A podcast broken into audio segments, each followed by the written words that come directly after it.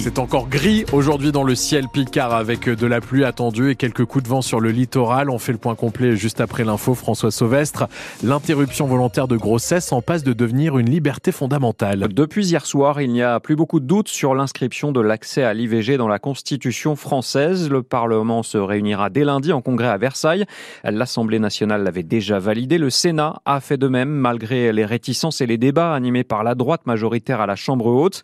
Au final, un vote net en faveur de cette liberté garantie de l'accès à l'IVG, 267 pour, 50 contre, et un grand soulagement pour le sénateur socialiste de la Somme, Rémi Cardon.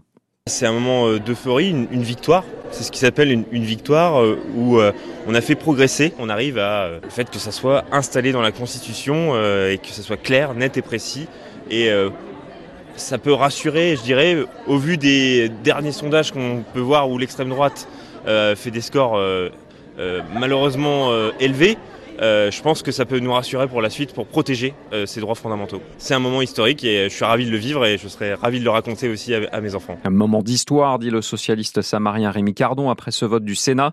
L'inscription de l'accès garanti d'interruption volontaire de grossesse dans la Constitution doit maintenant être entérinée par un vote du Parlement. Députés et sénateurs se réuniront dès lundi en congrès à Versailles. Son comportement avec des élèves l'a conduit jusqu'en garde à vue. Un professeur abvillois du groupe privé Saint-Pierre a été arrêté hier. Il est suspendu à titre provisoire par le rectorat. Une famille a signalé des faits qui remonteraient au début du mois de février. Ce professeur aurait fait écouter sans leur demander des sons d'orgasme à des collégiennes pour qu'elles puissent le reproduire dans un dessin. Le professeur de 33 ans devrait être présenté à un juge aujourd'hui. Son avocat dénonce un procès moral. Aucune, aucune plainte n'a été déposée. On revient sur cette affaire dans le prochain journal à 8h30. 19 plaintes contre Patrick Poivre d'Arvor classées sans suite, dont celle de la Picarde Marie-Laure Eudes-Delattre. Star retrouvée sur, sur francebleu.fr. Elle dit avoir pris un coup dans la poitrine en l'apprenant.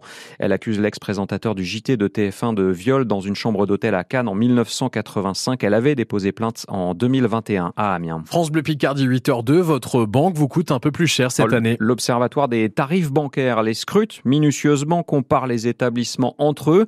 Résultat de ce calcul publié dans une étude annuelle, ces frais bancaires sont donc en hausse, Julien Morcelli. Les frais de tenue de compte, qui avaient baissé de 3% l'an dernier, repartent à la hausse. Cette année, ils augmentent de 3%. Commander une carte bleue vous coûte aussi un peu plus cher, 2% de plus en moyenne par rapport à l'an dernier. D'après l'association de consommateurs CLCV, ce sont les clients qui utilisent peu de services qui subissent le plus ces augmentations. Les clients qui ont une carte bleue classique, qui consultent leur compte sur Internet ou qui payent par virement automatique, ils devront cette année débourser 66 euros.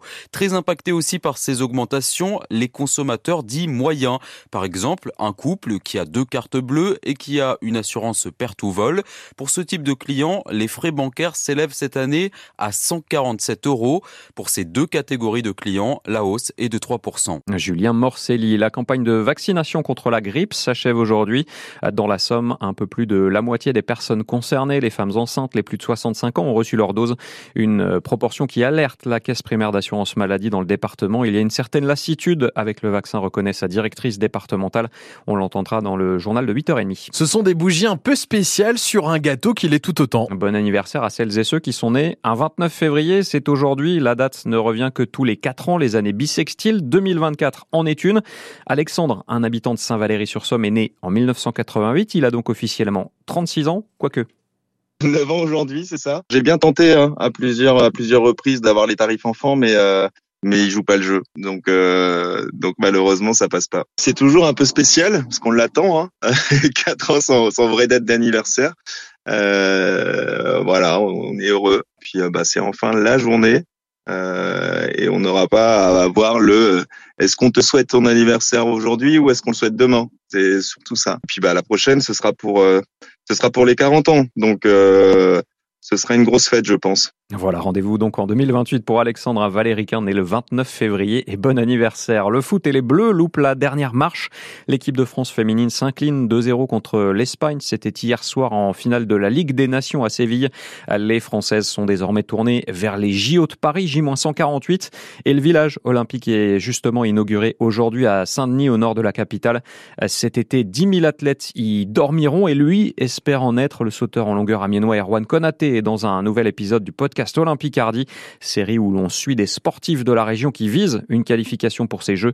Konaté, 20 ans seulement, veut non seulement être à Paris cet été, mais il vise aussi une médaille et pourquoi pas en or. C'est à écouter sur FranceBleu.fr.